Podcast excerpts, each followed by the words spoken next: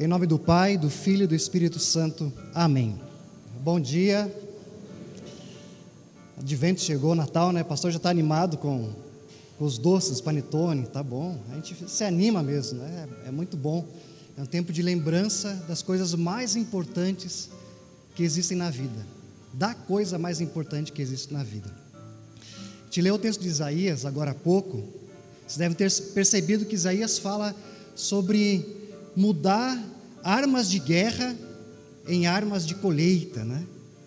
Ah, eu, eu tentei uma vez usar. Pode, pode abaixar um pouquinho, deixa um pouquinho mais baixo, não tem problema.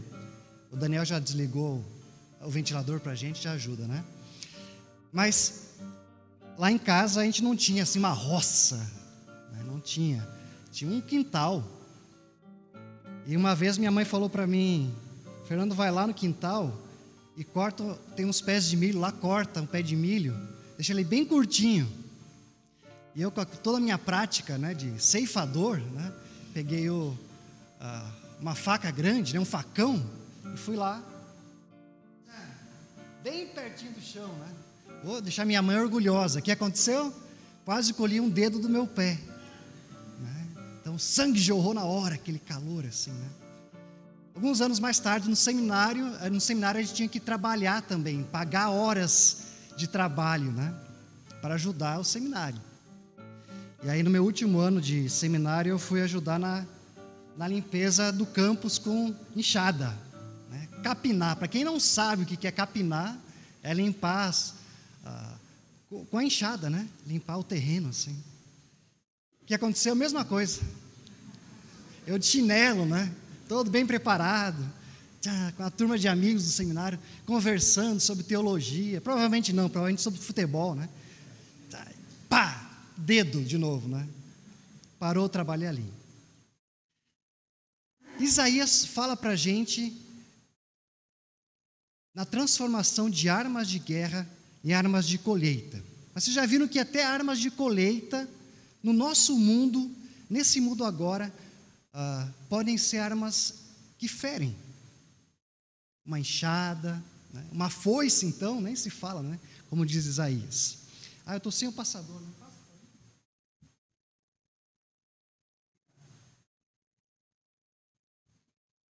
Isaías fala que não vai faltar luz, porque há um mundo perfeito no futuro, um mundo iluminado.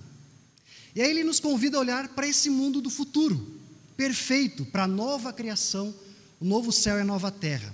Ele começa dizendo no futuro. Esse termo aqui, lá no original, é lá no tempo do fim, nos últimos dias, que é um jeito dos profetas falarem sobre o dia do juízo, sobre a volta de Jesus, que a gente lembra tanto no advento também. Lá na frente, mas que também é daqui a pouco, logo, quem sabe hoje. Quando Deus reunirá sua igreja no novo céu e na nova terra. Lá na frente, daqui a pouco, logo, os povos, os cristãos de todos os tempos e lugares se reunirão ao redor do próprio Deus. Cada cristão terá a honra, o privilégio de estar na presença do seu Criador. Os povos de todas as nações irão correndo para lá. Cara, Isaías está falando desse mundo totalmente iluminado pela luz de Deus, perfeito, onde seremos governados não por A ou B, por esquerda ou direita, ou por centrão, mas pelo próprio Deus. Ele nos ensinará o que devemos fazer. E olha só, nesse mundo onde só há luz, nós estaremos mais do que satisfeitos e andaremos nos seus caminhos. A gente não vai ficar reclamando todo o tempo do governo. Não. Ele nos governará. Neste mundo perfeito seremos cidadãos perfeitos, sem pecado. O mal não tomará conta do nosso coração, a inveja não vai vencer a nossa vontade, os crimes desaparecerão porque o pecado não fará parte mais da nossa existência, da nossa realidade. Isaías fala desse mundo perfeito e lá recebidos por Deus, ensinados por Ele, recriados na ressurreição, haverá paz. E então, eles transformarão as suas espadas em arados e as suas lanças em foices, nunca mais as nações farão guerra, nem se prepararão para as batalhas. No mundo perfeito, em paz, deixaremos finalmente para trás a escuridão da morte, da guerra, da dor.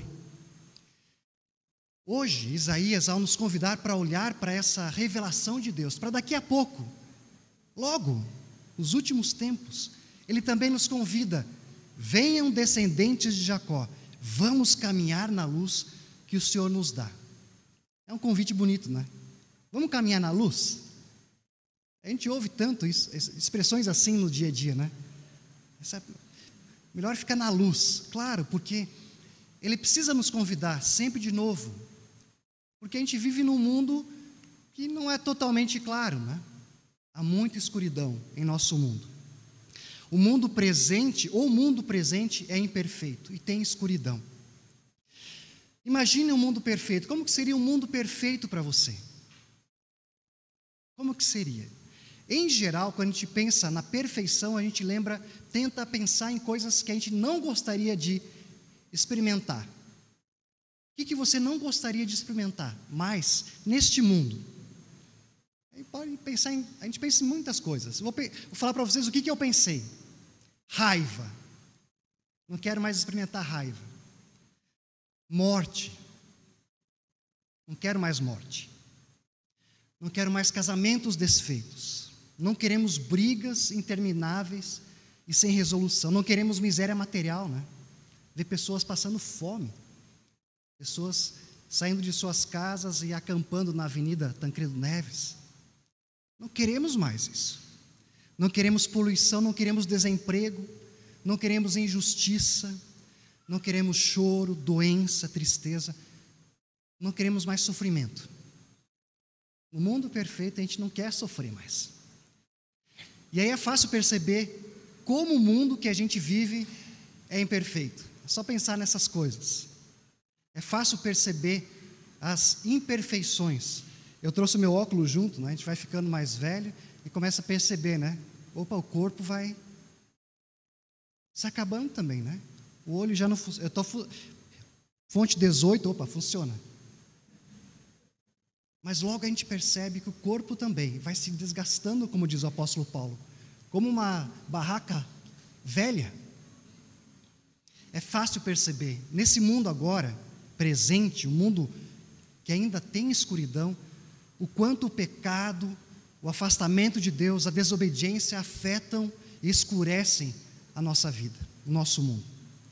No tempo de Isaías, do profeta, a escuridão não estava somente ah, nos povos fortes e cruéis que podiam acabar com a nação de Israel. Estava também no coração do povo que achava que, por terem o templo de Jerusalém, ó, oh, o templo, nós temos o templo, nada de mal vai acontecer com a gente. Deus está nos protegendo, nada vai acontecer. E assim eles podiam viver até a sua religião do jeito que eles quisessem. Viviam também a escuridão de adorar a si mesmos a escuridão do orgulho. Eu faço do jeito que eu quiser. Eu sou abençoado por Deus. Meu nariz. Quando o apóstolo Paulo fala em Romanos 13 para pararmos de fazer o que pertence à escuridão, está falando com a gente. Pararmos com as imoralidades, com as indecências, com as farras e bebedeiras, ele fala. Brigas ou ciúmes todo tipo de idolatria a nós mesmos, à nossa vontade, ao nosso coração. Com isso, ele aponta a falta de amor, a falta de perfeição no nosso coração, da luz divina, o quanto falta da glória de Deus para iluminar a nossa vida. Ele fala de atiradores em escolas, de torcidas políticas se ferindo, de torcidas de futebol se ferindo, da desvalorização do tempo juntos, em casa, na igreja, no culto. Ele fala da supervalorização dos prazeres. Eu tenho é que ser feliz. Da supervalorização das viagens, das comidas, das bebidas, dos títulos, das conquistas pessoais, da razão, do orgulho de sermos isso ou aquilo. Imperfeitos nós somos. Imperfeitos, não conseguimos amar a Deus, diz o apóstolo Paulo, nem amar o próximo, as pessoas. No fim, cultuamos a nós mesmos. E a escuridão dentro de nós, ela existe dentro de nós. E aí, na escuridão, a gente não vê direito, né? A gente não enxerga direito as coisas. E aí tentamos construir um mundo ao nosso redor que nos traga alegria, algum alívio, sem perceber que construir um mundo sozinho é uma tarefa exclusiva de quem?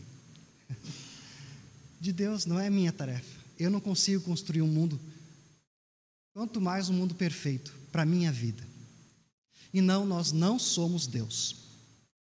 Na escuridão nos enganamos tentando criar alguma luz que nos salve da própria escuridão que nós criamos, que nós alimentamos, que amamos a ponto de sentir algum prazer até no sofrimento. Muito estranha a escuridão na nossa vida. A gente sofre e aí, não, mas é, eu sinto até prazer em sofrer, porque quem sabe isso me purifique, me limpe dos meus pecados, das minhas imundícies. Mas não. Sem a luz, sem o chamado de Jerusalém, da casa de Deus, do próprio Deus eterno, sem a Sua palavra que cria e recria o mundo, só resta para a gente mais escuridão, mais sofrimento, desesperança, inferno. Graças a Deus, há raios de luz entrando nesse mundo aqui agora. Raios da luz de Deus. E é, é isso que a gente busca domingo de manhã aqui na igreja também, né?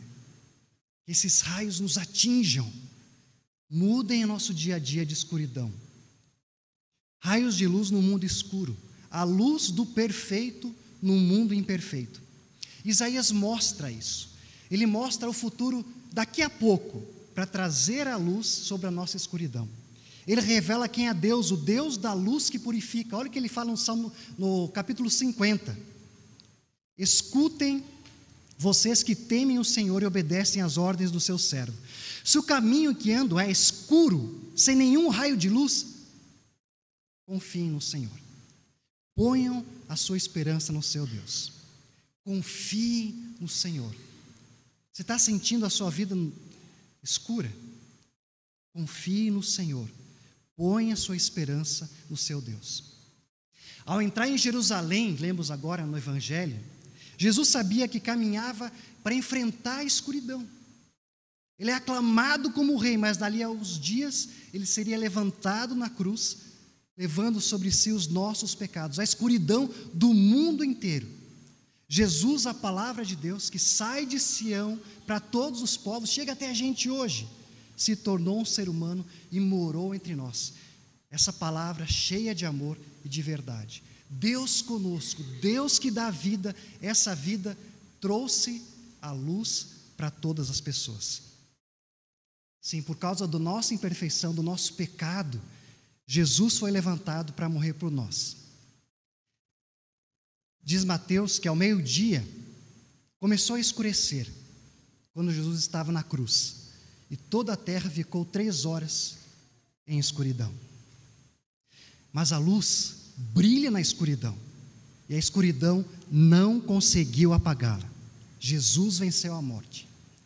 Hoje temos um batismo aqui. No batismo, nós morremos com Cristo e ressuscitamos com Ele. Com a Sua palavra, Ele nos governa hoje, nos orienta, nos faz caminhar neste mundo imperfeito, sim, mas debaixo dos Seus raios de luz, da Sua graça. Os raios da Sua justiça nos atingem e nos purificam. A gente sabe, a gente continua imperfeito, né? A gente vai sair daqui domingo e vai tentar usar uma enxada e ferir o dedo. Vai machucar o outro. Enfrentaremos a escuridão fora e dentro de nós.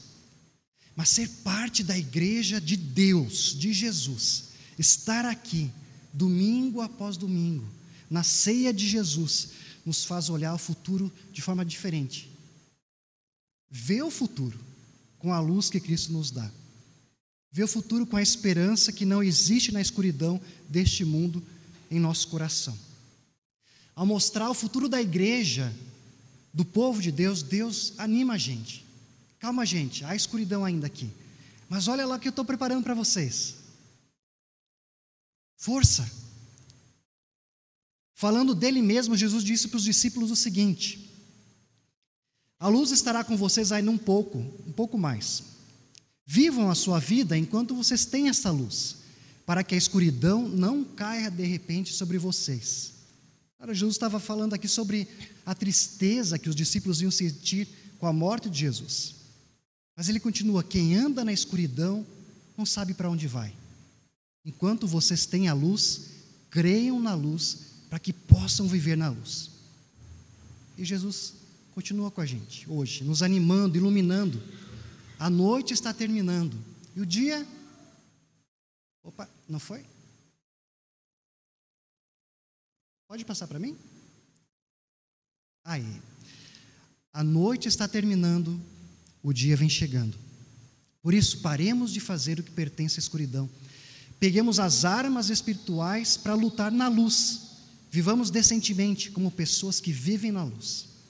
Enquanto caminhamos nesse mundo corrompido, com nossos passos imperfeitos, sofrendo, dando enxadada no pé, caindo, levantando, ferindo-se e ferindo os outros, Jesus oferece a sua luz, a luz que purifica, que traz clareza sobre o seu amor. Sabe quando você se sente no fundo do poço? O poço é escuro, né? Aí Jesus vem com a sua luz lá de cima. Opa, há um raio de luz. Ele me atinge. Ele me faz olhar lá para fora, fora de mim, fora da escuridão. Jesus está comigo me guia para frente. E aí a gente pode olhar para o Apocalipse de João, olha que texto lindo de, de João, vendo a nova Jerusalém. Ele fala: Não vi nenhum templo na cidade, pois o seu templo é o Senhor Deus, o Todo-Poderoso e o Cordeiro, Jesus. A cidade não precisa de sol nem de lua para iluminarem, pois a glória de Deus brilha sobre ela, e o Cordeiro é o seu candelabro. Os povos do mundo andarão na luz dela, e os reis da terra vão lhe trazer as suas riquezas. Lindo, né? Está no fundo do poço, lembra da promessa de Deus. Lembra da luz de Jesus Cristo, da luz que ilumina a nossa existência. Natal está chegando, as luzes de Natal já estão por aí, né? Que elas sejam um lembrete nas horas mais escuras da sua vida, nos dias em que a paz parecer distante demais, de que há esperança de que há um mundo perfeito, um futuro sem escuridão, em que a luz de Jesus nos ilumina para sempre. E essa luz mostra isso para a gente hoje já. Não é à toa que a gente sai da igreja todo domingo com aquela, aquele suspiro de, ah, que bom, né? Mais uma vez, a luz de Jesus, a Sua palavra, batismo e santa ceia, me lembraram quem é o meu Deus o que Ele fez, faz e fará por mim. O novo mundo que parece tão distante, mas que já está entre nós, nas promessas de Deus. Nós já desfrutamos do perdão, já desfrutamos da comunhão com Jesus, intimamente na ceia. A gente já consegue ter paz. Às vezes dói, né? Se dá enxadada no pé, continua doendo. Dói, mas tem, temos paz. Temos paz. E já podemos, com isso, oferecer para as outras pessoas essa paz também, o amor e não raiva, a luz de Cristo e não a escuridão do nosso amargor. Advento, começou. Montamos as árvores de Natal, lá em casa a gente já montou, né? ontem também. Eu estava estudando o sermão e a minha família montou a árvore, a minha família montou a árvore para mim. Eu fiquei só olhando lá. Tão bonito o advento, tempo de lembrar das promessas, da vinda de Jesus, um tempo de espera. Faça o seguinte nesse advento: viva na luz. Todo dia, pega a sua Bíblia, leia de novo as promessas de Deus para a sua vida. E lá do pocinho escuro, a luz vai brilhar em cima de você, com a mensagem, com a promessa de Deus. Lembre que Jesus voltará a qualquer momento, lá no fim, pode ser daqui a pouco, agora. Zacarias, o pai de João Batista, citou o próprio Isaías a profetizar sobre Jesus o seguinte: O nosso Deus é misericordioso e bondoso. Ele fará brilhar sobre nós a sua luz, e do céu iluminará todos os que vivem na escuridão da sombra da morte, todos, para guiar os nossos passos no caminho da paz. Então, venha, cristão, filho de Deus, venha. Jesus não abandonará você na escuridão. Com Jesus não falta luz. Venham, vamos caminhar na luz que o Senhor nos dá. Amém. Vamos orar, podem ficar como estão. Senhor Deus e Pai, que a tua paz em Jesus Cristo ilumine os nossos passos aqui. Prepara-nos para o retorno de Jesus. Em nome dele nós oramos. Amém.